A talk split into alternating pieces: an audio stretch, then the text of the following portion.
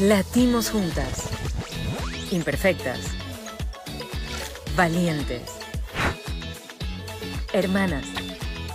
El presente es femenino. Igualdad, libertad, sororidad. Nada nos detiene. Soy como soy. Asuntos de Mujeres, el podcast. Bueno, conseguir pareja, buscar pareja, encontrar a alguien que te guste, hacer match, aplicaciones para encontrar pareja. De eso vamos a hablar el día de hoy. ¿Qué implicaciones tienen? ¿Qué anécdotas nos pueden contar por acá? ¿Cuándo nos va bien? ¿Cuándo nos va mal? ¿Cuándo dar una segunda oportunidad? Y tenemos unas invitadas de lujo, ¿verdad, Pat? De lujo, dos reinas totales. Vamos a estar con ellas hoy compartiendo y ustedes van a enamorarse de ellas porque son dos reinas. Por un lado, desde España, la psicóloga conocida en redes como Programa Mía, Sandra Ferrer. Y por otro lado, de Colombia, ella es coach, sexóloga y también autora, Valeria de la Espriela, soltera de botas. Valeria y Sandra, bienvenidas a Asuntos de Mujeres TV. Eh, este programa promete mucho, me encanta porque vamos a conversar sabroso por, eh, de, ese arte de ligar, de buscar pareja, de conseguirla, de eh, intentarlo una y otra vez hasta que demos con la persona o no. Y por eso quisimos invitarlas a ustedes porque sabemos que ustedes saben de este tema. Bueno, impresionante, ¿verdad, Pat? Mira, yo estoy emocionadísimo porque yo siento que finalmente yo voy a salir de aquí con luz iluminada, iluminada, eterna, enfurecida y tranquila. Chicas, Sandra, Valeria, lo primero, porque vamos a hablar de la diferencia entre salir a ligar en un bar, en un restaurante, en el trabajo o en alguna app de estas de citas. Por defecto vamos a llamar Tinder, pero ya sabemos que ahí están metidas todas las demás. ¿eh? El Bumble, que es la que a mí me gusta, el Happen, el tal, todos vamos a decir Tinder como nombre genérico, pero puede ser cualquiera. ¿Cuál es la diferencia entonces entre una cosa y la otra? Pues mira, esto me lo he estado planteando últimamente y, y siento que cuando tú ligas por Tinder, como que el factor no acabo de saber si esta persona tiene interés, busca una amistad, resulta que quiere contrastar cosas del trabajo, desaparece, porque ya vas a lo que vas. En cambio, en la vida real sí que es verdad que muchas veces hay un tiempo previo de poder esclarecer si es que ese compañero de trabajo es que es muy majo o es que quiere ligar conmigo o si esa persona quiere quedar conmigo porque quiere que le hable algo de Mm, un hobby que yo tengo. Entonces, yo creo que hay un factor de intriga que hace que se pueda quizás alargar un poquito más en, en, la vida real, vamos a decir. Yo te diría eso. Y también te diría que creo que en las apps la comunicación es muy clara y muy directa. En la vida real, a ti no se te ocurre coger y decirle alguien, hola, me llamo Sandra y yo ahora busco una relación estable. Esto no se te ocurre en la vida real porque ocurrirían cosas un poco desastrosas, cosa que en las apps sí que está pasando y además, eh, como bien decías, en Bumble además hay ya la etiqueta para ponerlo de entrada para que no perdamos tiempo. Yo creo que las apps están diseñadas para que no perdamos tiempo, que ya sabéis que en la era digital eh, no nos gusta en absoluto perder el tiempo. Creo que nos pasamos un poco de la raya, pero yo creo que va por ahí dice Valeria? Eh, yo creo que una cosa pasa con las apps de citas que no pasaba con lo, con lo físico y es que nos volvimos objetos de consumo. Las apps de citas se vienen a volver como una especie de vitrina en donde tú te vendes, en donde tienes que resaltar y hay mucho marketing, tú tienes que poner eh, las mejores fotos, tienes que poner un texto eh, creativo para que vean que eres interesante y de cierta forma tú te estás vendiendo. Igual uno también lo hace en un bar, uno se viste bonito, se pone el labial rojo, eh, maneja mucho el tema del, del lenguaje corporal pero, pero depende un montón. Y por ejemplo, ahorita con la pandemia, cuando hubo todo el tema del confinamiento, eh, se pegaron una disparada las apps eh, de citas, todo lo digital, porque de cierta forma ayudó ya que no podíamos tener ese contacto físico. Entonces yo creo que unas tienen, o sea, lo real tiene unas ventajas, pero también tiene unas desventajas y las apps tienen unas ventajas y otras desventajas que más adelante las iremos desglosando. Yo, yo fui reincidente, ¿viste? Yo me había, yo me había salido y la pandemia dos cosas me quedaron de la pandemia. Volver a Tinder y hacerme la raya del ojo bien. Eso, eso fue lo que saqué yo de la pandemia. A mí me parece que em, no sé, hablan muy mal de las apps de buscar pareja. Y yo quería preguntarles a ustedes, ¿les parece que la gente que entra a Tinder tiene algún problema, tiene alguna carencia o no? Mira, yo últimamente en mi Instagram, además, en mis redes sociales, estoy haciendo como apología para tirar por tierra este argumento, porque he llegado a oír incluso en redes sociales que bajarse Tinder o estar en una app de, citas implica vibrar en la carencia, ¿no? Y yo digo, ¿en qué momento? ¿no? Ahora parece como que no tengamos que necesitar de nada, que queremos casi ser como Buda, desapegarnos hasta del agua que bebemos, creo que es un poquito exagerado. Yo creo que es bonito tener la ilusión de encontrar a alguien que te apetezca, estar abierta, y creo que cuantas más cosas abras, más oportunidades tienes de, que aparezca. Y, y para mí, no es tanto si tienes una, o sea, dijéramos, estar en una app no dice nada de ti, es desde qué lugar tú estás en esa app. Puede ser que tú estés a la desesperada o solamente la uses cuando estás despechada o aburrida o que quieras ya de ya encontrar a alguien bajo cualquier precio, pero no me da información sobre alguien que esté en una app. Es como si la gente que lleva camisas verdes, eh, no sé, mm, es eh, introvertida no lo sé, depende, ¿no? Eh, hay muchas personas que llevan camisas verdes, ¿no? Por decir algo. O sea, que yo me enfocaría más en eso, ¿no? Desde qué lugar usamos esas, esas aplicaciones, ¿no? No me parece que tenga nada de malo. Obviamente no se niega que detrás de muchos perfiles hay personas que simplemente están buscando usar a otras y no hay responsabilidad afectiva.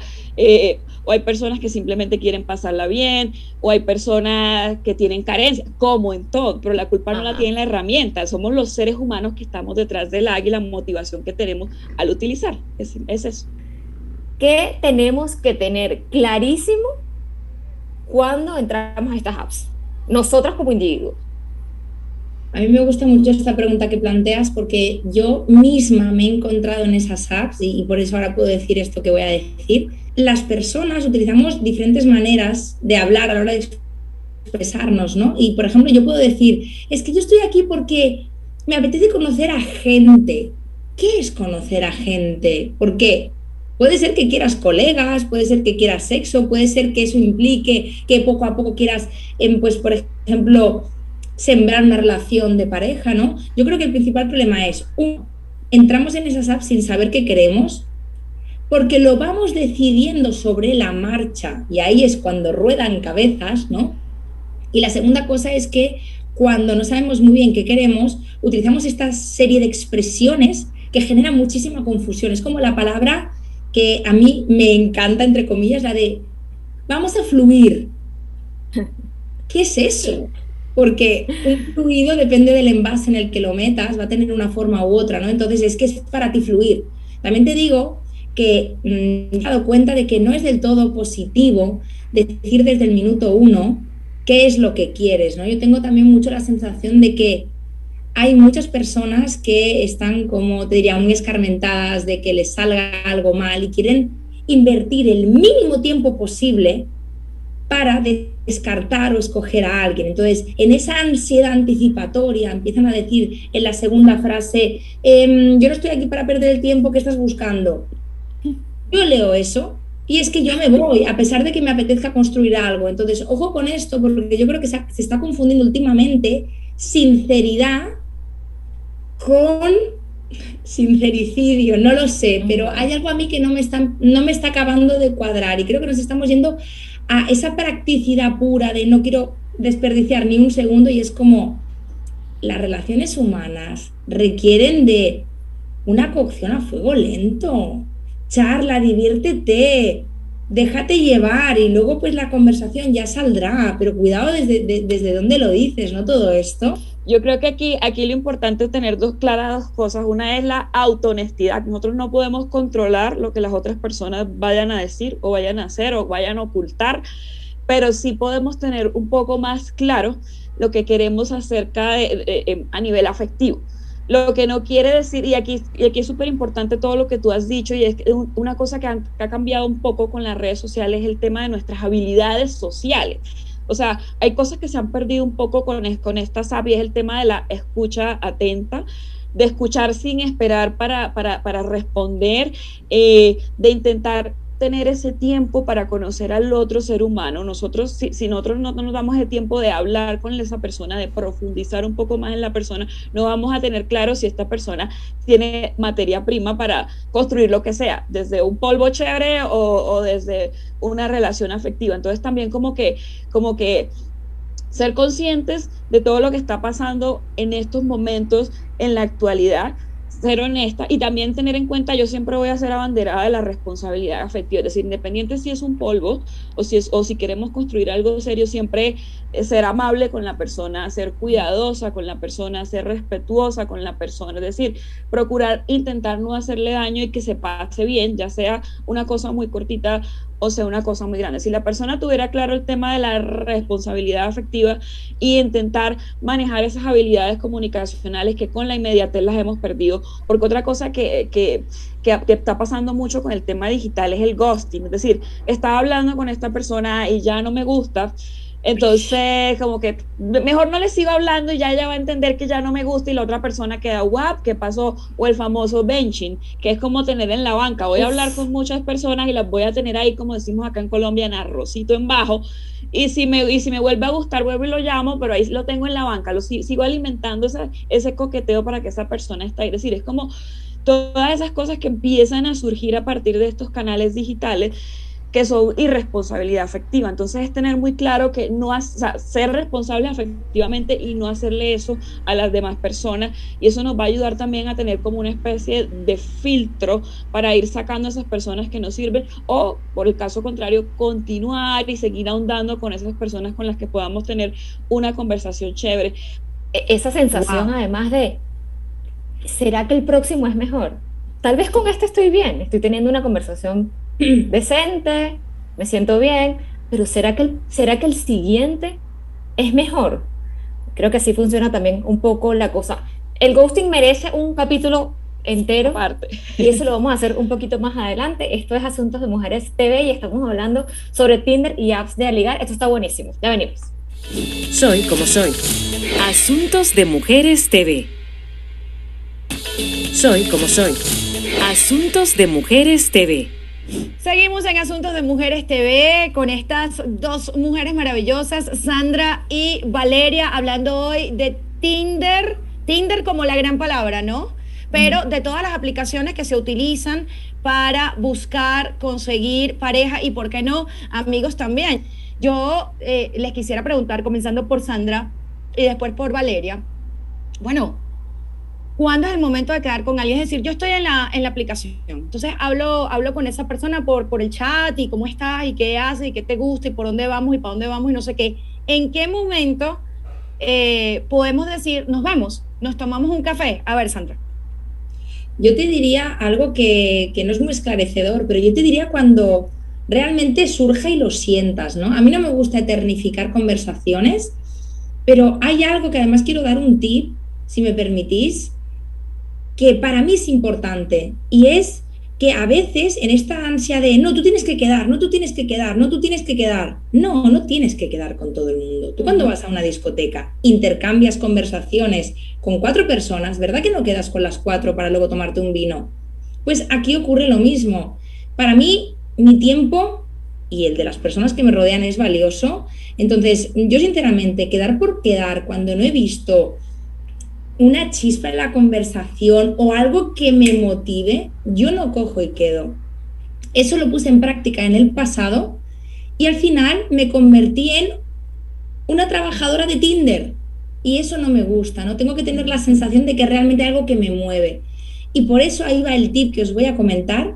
Es eh, que para mí es muy importante no dar el teléfono, que lo coja quien quiera. Esto es un tip mío como mujer y que yo creo que es valioso, pero vamos, cada uno como le vaya bien, es no dar el teléfono a la mínima de cambio, porque yo siento que cuando tú estás hablando en esa app, el nivel de intimidad o el nivel de acercamiento es menor, ¿no? Para mí, hablar por la app, que la app sea, dijéramos, el medio a través del cual nos conectamos, sería como cuando hablas en la barra de una discoteca.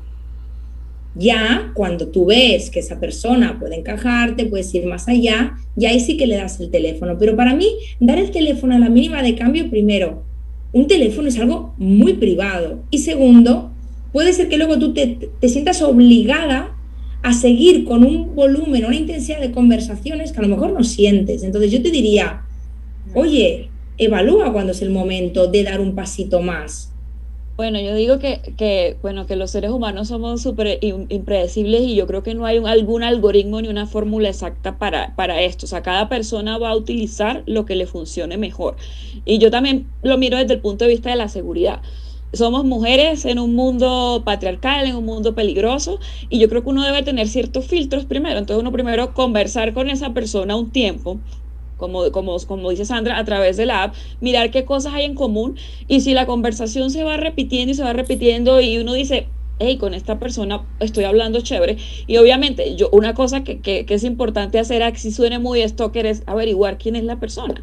Es decir, mirar, esta persona existe, tiene perfil en LinkedIn, trabaja en tal parte o hace tal cosa, porque pues uno, uno no sabe. Yo tengo una amiga que abusaron de ella por una cita en Tinder. Entonces son cosas que uno como mujer, perdón que lo ponga por, por ese lado tan extremo, porque no todos los casos son así, obviamente, pero si uno como mujer tiene que tener varios filtros, uno por el lado de seguridad y uno por el lado de que se va a sentar después ya uno con la persona a hablar y uno diga, tengo cosas de las que hablar con esa persona, hay química. Entonces siempre como que cada persona va a medir hasta qué punto llega ese momento en el que uno puede hablar con esa persona ya a nivel presencial. Mira, cosas que yo hago. Uno, lo del teléfono, estoy completamente de acuerdo. Dar el teléfono es como, hay como ya otro cierto nivel de interés. Pero es que, claro, yo, yo, yo, digo, yo soy profesional de Tinder, yo he profesionalizado este tema, ¿no? Entonces, eh, te quedo para tomar un café, no para cenar. O para tomar una, un vino, no para cenar. Si la cosa va bien y se alarga, bien. Pero si no, si no hubo química, si el tipo no te gustó, porque puede ser que por chat sea maravilloso, pero te sientas enfrente y no hay química, y chao, no me voy a comer tres platos, el postre y el café con alguien que no me interesa. Entonces quedo para un café, si se alarga, si se alarga bien, guay.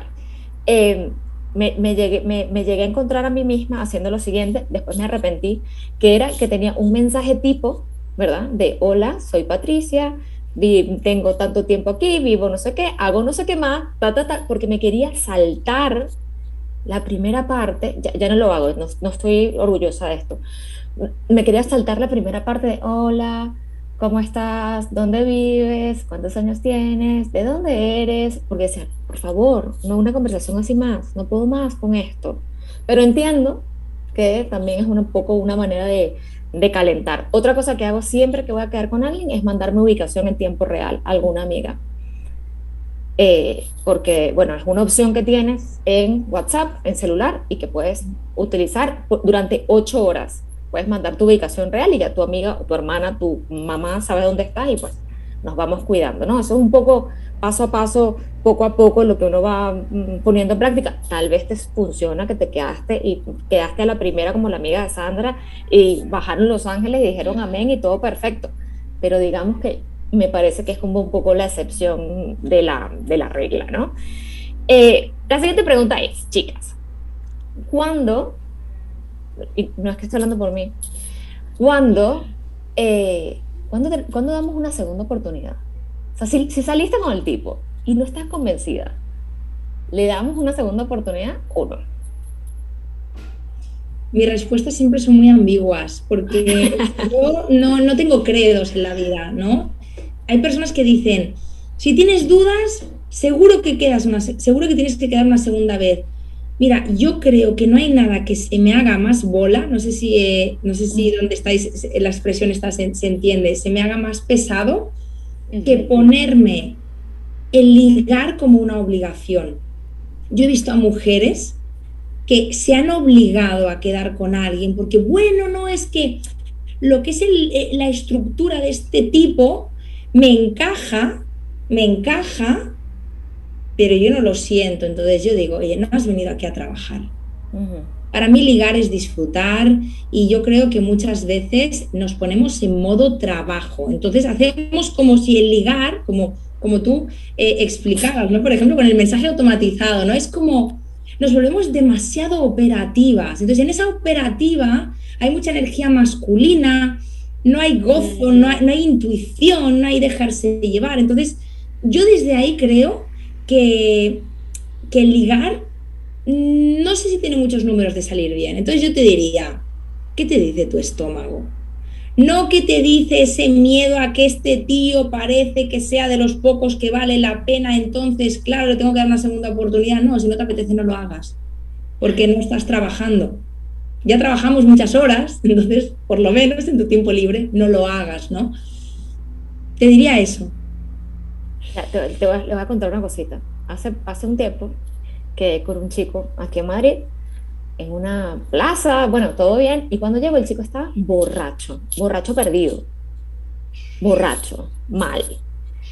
Bueno, yo estaba como en estado de shock, me quedé un rato, entonces el tipo como muy extrovertido, pero bueno, porque, porque estaba borracho, claro, ¿no? Eh, termino la cita, me monto en el Uber, arranco y me empiezo como a molestar de, este, falta de respeto, qué horror, cómo me pasa esto, no sé qué. Entonces él al día siguiente me escribe para pedirme perdón. Y yo le digo, ah, vale, buenísimo, chao, no quiero más nada contigo. Y empiezan mis amigas, pobrecito, era para darse valor. Amigas. Para darse valor, pobrecito, que sabe si se le fue de las manos. ¿Y qué hizo Patricia? Volvió a quedar con el tipo. Pero ¿por qué no? pudo haber salido bien también, ¿sí o qué? Cuando quedó la segunda vez, el tipo era lo más introvertido sobre la faz de la tierra. No me miraba a la cara. No hablaba. Yo le decía a Mari Carmen, es que tuve que hablar de, o sea, tratar de sacar los temas de debajo de la almohada porque es que no, no me, nada, no hablaba nada. Termina la cita. Mis amigas, pobrecito, sí, ya ves que lo del borracho era por el valor y lo segundo era porque no sabía cómo actuar, hay que dar una tercera oportunidad. ¿Y qué hizo Patricia? Volvió a quedar con el tipo. Llegó un momento en que yo decía, ¿pero qué hago? La, cita, por supuesto, como es de esperar, fue fatal. No teníamos absolutamente nada en común. Eh, y yo decía, bien hecho, bien hecho. Esto te pasa por no escucharte, no escuchar lo que tienes en la cabeza y por tener la fe de que tal vez ese encaja, porque era un tipo profesional, guapísimo, eso sí, guapísimo, profesional, no sé qué, encaja con el perfil que tenía y al final, cero. Valeria, ¿qué opinas tú de este cuento que te acabo de echar de la vida real? Yo quiero contar otra historia eh, de una amiga que salió, salió con una, la amiga de una amiga de una amiga salió con un sujeto y la cita estuvo bien, no fue la cosa espectacular, pero tampoco fue terrible, pero dijo, puede que haya una segunda cita. Cuando salieron, al tipo se le vara el carro y ella le tocó empujar. Y fue una situación muy chistosa porque el tipo coge, prende el carro, arranca y, ay, bueno, chao, gracias. y mi amiga se queda como... Entonces, por ejemplo, hay cosas se la dejó ahí como, ay, sí, lo ayudé a empujar fue. Y, la dejó. y se fue. Ay, gracias. yo no sé si. Pero este es muy. no, y respetos. Entonces yo digo una cosa. ¿En serio? sí, o sea, ah. cosas que pasan. Bueno, eh, también, también, por ejemplo, yo digo que uno tiene que tener empatía pero también hay cosas que no son negociables. Es decir, empatía, entender por un lado de que somos seres humanos y que hay muchas personas que les da, o sea, enfrentar el rechazo es muy duro y uno se va a ver con alguien que medio conoce a través de una y que luego la va a ver en persona y eso genera muchos nervios. Quizás hay personas que en su círculo de amigos es súper sociable y súper querido o querida, pero cuando ya llega con esta persona nueva se asusta. Eh, es decir, hay muchos factores que van a influir y uno tiene que tener esa cierta empatía que a veces puede hacer que las citas no salgan bien. Pero por el otro lado están esas aquellas cosas que no son negociables. Entonces, por ejemplo, un tipo que resulte súper machista o que salga, o que, o que, por ejemplo, que uno diga, uy, este tipo huele feo, pareciera que no se bañó, mírale, mírale las uñas, o un tipo que de pronto trató mal al mesero, a la mesera. Uno dice, si trata mal a, estas a una persona, posiblemente me puede tratar mal. Es decir, uno va viendo ciertas cosas y las primeras impresiones son muy poderosas que a veces uno no las quiera ver. Entonces uno ve ciertas cosas en la primera impresión que le dicen a uno, no, esto no es negociable y esta persona o el tipo que de una habían quedado en conversar y de una ya quiere pasar a lo sexual a pesar de que ya habían acordado que simplemente era conversar y eso. Entonces como que hay cosas que uno dice, voy a ser empática, voy a entender lo que hay detrás de esta persona, pero hay cosas que no son negociables y como que, chao, te cuidas. este tipo, después, por ejemplo, en el caso, volviendo al caso de la amiga mía, el tipo después le escribió a ver si se volvían a ver, o sea, no, pero qué descarado. O sea, como dice uno acá en Colombia, manda huevo. o sea, no. En España también se dice. Que no son negociables. Manda huevo, ¿ah? Sí, sí. No, vale, Pues- pero yo quisiera que ustedes me contaran al menos dos anécdotas que les haya ocurrido, ¿no? Graciosas, cosas que no hayan funcionado, pero que ustedes pensaban, algún despecho, algo que tenga que ver con Tinder, porque estoy segura que ahí nos vamos a ver todas en algún momento de nuestras vidas y eso lo vamos a hacer en la próxima parte. Ya venimos, esto es Asuntos de Mujeres TV. Soy como soy. Asuntos de Mujeres TV. Soy como soy. Asuntos de Mujeres TV. Esto es Asuntos de Mujeres TV. Estamos hablando aquí de ligar en tiempos de Tinder, ligar en tiempos de apps. Y quedó una pregunta en el aire. Queremos aquí anécdotas vividas en carne propia que merezca la pena ser contada. ¿Quién, quién empieza? A ver. Sandra, Sandra. Resulta que yo conecté con un chico que vivía en mi barrio y que además también tenía perro, yo tengo una perrita, entonces paseábamos más o menos en la misma zona. Y de repente un domingo improvisado, esto es real, un, domingo improvisado me dice, oye, quedamos, no sé qué. Y yo le dije, estoy con una amiga paseando a mi perra. Ah, bueno, no pasa nada, tal. Y yo pensé, qué natural, ¿no? Un poco pensé, Sandra, sáltate las normas si el tío viene con el perro y está tu amiga, pues también es una manera de conocerlo en otro contexto más fresco. Yo me acuerdo que era como que había salido de casa sin arreglarte ni nada, típico domingo que estás en plan cómoda. Y dije, ah, vale, pues ok, vamos a ello. Y entonces, bueno, pues está mi amiga, está él, está su perro, está mi perra, estoy yo. Y nada, tal, ¿qué hacemos? Entonces vamos a un bar. Y claro, nosotros no queríamos beber nada, pero él estaba loco por beber, pero loco. Y esto y lo otro, tal. Total, que nos despedimos. Yo la verdad que no sentí mucho feeling, ¿no? Y al llegar a casa, me, me, me, pone todo de emoticonos como de pidiéndome disculpas. Perdona, perdona, no ha sido el mejor día. Y yo pensando, debe referirse a que, yo qué sé, no ha sido la cita de tu vida, pero bueno. Pues resulta que el tío estaba borracho. Y entonces cuando Patricia me ha recordado esto, digo, a ver, tío, ¿cómo vienes borracho y luego te, te, te, te pides dos vinazos más cuando nosotros estamos con un agua con gas? Entonces, ves, yo por ejemplo ahí tengo clarísimo que me volví a decir de quedar es no. Es que no voy a quedar con alguien que se presenta con una amiga un domingo. Otra cosa es que tú digas, no, es que estamos juntos y nos hemos tomado dos vinos y jiji, jaja, pero es que no era la situación, ¿no? Mm. Yo estoy mucho con lo que ha dicho Valeria, las primeras impresiones cuentan tanto. Lo que pasa es que tenemos ganas de que salga bien, entonces forzamos la máquina. Es no, no la fuerces, no tira, ves que no. De acuerdo, de acuerdo La completamente. cara, la, la cara de Valeria. Valeria, echa tu cuenta. Echa tu cuenta, Valeria. Bueno, a mí me pasó que pues conocí a alguien y, y hablábamos súper chévere, teníamos gustos en común, fan de la torta de chocolate, de ciertos autores, y yo, no, maravilloso, me encanta, genial, entonces ya El decidí- hombre. decidimos vernos y aparte estaba guapo, ah, qué chévere, y nos fuimos a ver, y yo no sé por qué terminamos hablando de religión. Yo hace muchos años, yo practico budismo tibetano, entonces yo le dije, yo soy budista, y él entendió vudú, o sea, algo que tiene, o sea, no, no budista, sino como buduista, algo así, resultó que el tipo era cristiano, pero esos cristianos fanáticos, me dijo, pero tú cómo haces esa brujería, eso es del demonio, eh, no puedes hacer eso, eso es magia negra, mira cómo está Haití, y yo no le, o sea, yo no le entendía él porque estaba hablando de eso, y yo, ¿cómo así? Resultó, no, es que yo soy budista, o sea, yo practico meditación budista. Entonces, total, fue un- un- una situación muy chistosa, pero a la vez fue muy harta, porque yo creo que independiente de la religión que uno tenga, uno debe respetar. Si él era cristiano, maravilloso, y si va a su culto, maravilloso, y si cree en la castidad, maravilloso, eso también como que...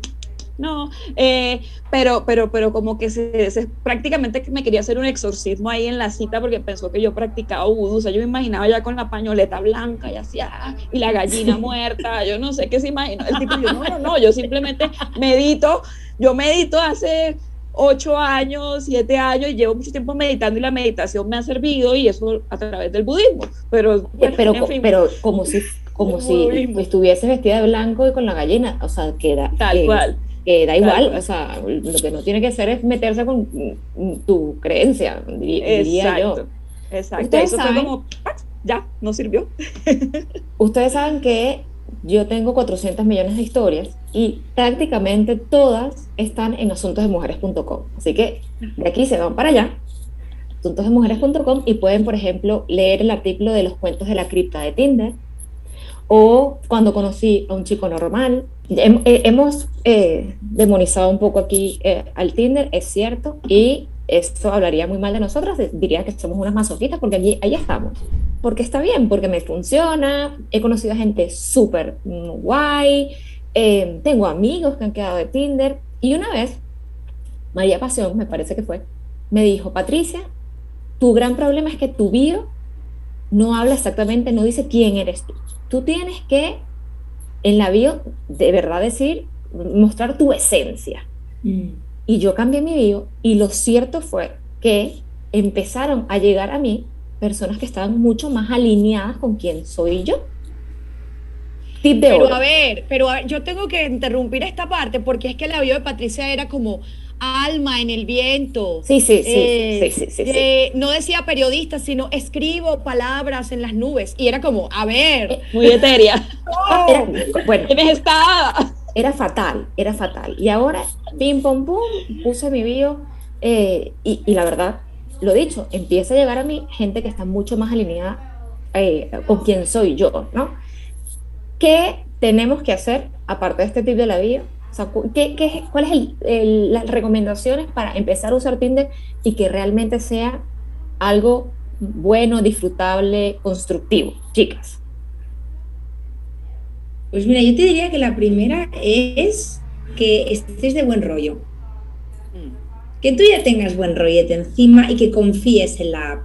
Porque claro, pensad que hay tantas opciones, hay tantas oportunidades de éxito como experiencias frustradas. Entonces, poco se habla de que lo que no es natural es que en un mes te han salido rana cinco personas o cuatro.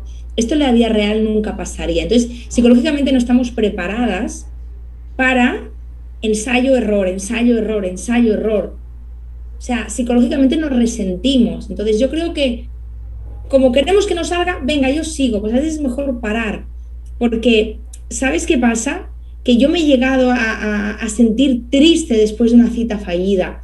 Y yo me culpaba. No pasa nada si lo has intentado. No, sí que pasa. Porque has depositado un tiempo, una expectativa, una energía y a lo mejor tú tienes que evaluar si es buen momento para exponerte de nuevo. O a lo mejor es buen momento de decir, oye, mira, yo ahora paro un poco porque, ostras, ahora yo el ensayo error, ensayo error me, me, agota. Perfecto y maravilloso. El problema es que muchas veces no paramos porque cuanto más haga, más conseguiré. No, a veces no. A veces al contrario, es que te puede Mm, confirmar teorías lastimosas que tú tienes sobre la vida, sobre el amor, sobre los hombres. Entonces, cuidado, que a lo mejor te tienes que retirar. Este es el primer consejo. Y el segundo, ábrete a gas, a tope, pon una biografía que la gente cuando la lea diga, tía, qué tía más maja. Porque todo el mundo tiene su público. A mí me encanta decir esto, todo el mundo tiene su público. Entonces, cuanto más explícita seas, cuanto más tú seas, cuanto más fotos pongas, que te representen, cuanto más te enorgullezcas de esa, de esa biografía, de ese perfil, más atraerás a personas afines a ti. yo quiero decir una cosa desde la parte, como decir, material y otra desde la parte espiritual. Por ejemplo, mi maestro budista, no buduista, dice, tres cosas importantes que habla, habla el budismo acerca del amor, que los seres humanos tenemos tres tipos de conexiones. Entonces, una es la conexión externa, es decir, uno se conecta con alguien a través de lo físico, de lo pasional o de, lo, o de esos detalles exteriores y la pasa uno muy chévere. También hay una conexión que es la conexión interna. Uno encuentra personas con valores similares con las que conversa delicioso, tiene muchos puntos en común. Y la final, que es la conexión que uno desearía, si se basa como en esos cuentos de almas gemelas, es la conexión secreta, que es con esa persona con la que tiene las dos anteriores conexiones, más una conexión más profunda como de sí, como desde antes, como que yo ya lo he visto antes.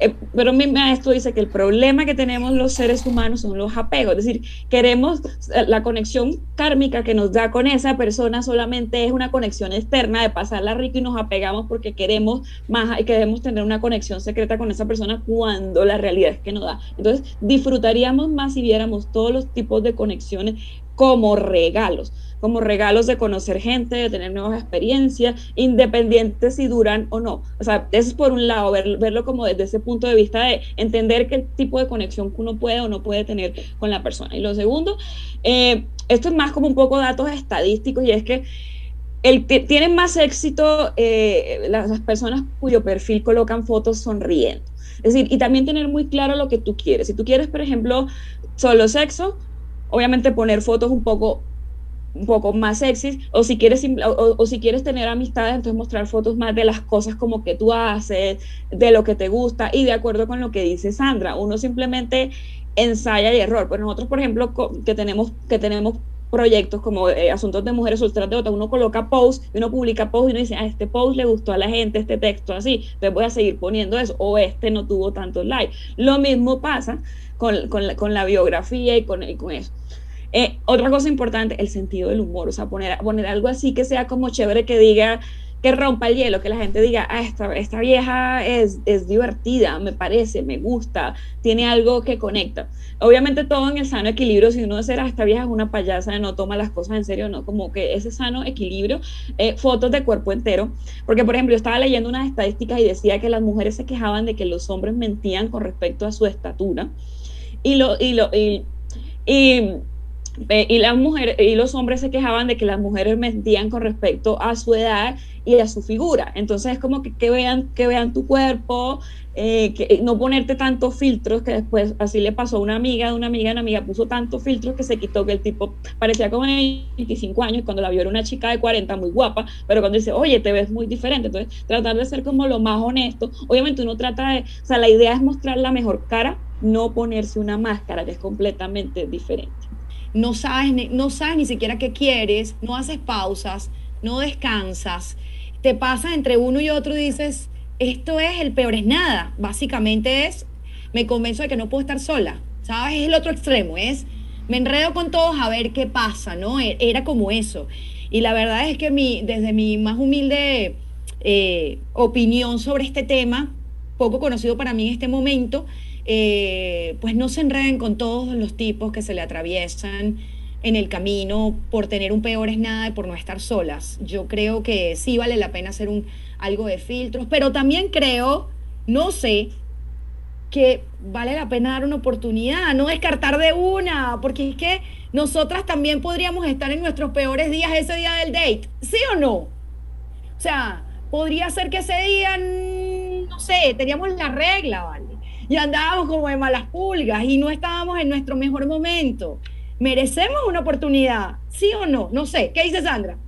A mí me gusta lo que dices. ¿Y sabes lo que te diría? Que al final, ¿sabes quién tiene que decidir? Que decida un poco tu cuerpo, no tu cabeza. Porque es que todo lo pasamos por la cabeza, no es como, vale, ¿qué dice tu cuerpo? Tu cuerpo, si pudiera hablar, ¿qué diría? Ay, pues sí, me ha quedado algo pendiente, vale, pues queda. Pero ¿os acordáis lo que os hablaba de la obligatoriedad, del trabajo, del no tal? Em, no hay un método exacto. ¿Qué te dice tu cuerpo? Yo creo que el cuerpo sabe más de lo que nos pensamos. Lo que pasa es que nuestra cabezota. A mí, por ejemplo, antes decía algo, Valeria, que decía, es que, claro, a veces la vida pues te puede sorprender, ¿no? ¿A cuántas veces, yo siempre lo digo, cuántas veces ha habido una persona en la vida real que nunca en la vida le hubieras dado like y resulta que te gusta. Ay, sí, total. Qué bonito, ¿verdad? Y dices, madre mía, este tío, yo odio la manera que tiene de vestir o me parece como, no sé, tal, pero es que me gusta. Y seguramente en Tinder no le hubieras dado like. Pues oye, estas son las bonanzas del mundo offline, ahora no las tenemos tanto, tan a mano, mucho, pero hay una parte en la que, en la que el cuerpo a veces dice cosas que la mente no espera. Y eso es muy bonito, permitírselo. ¿Qué dice Vale?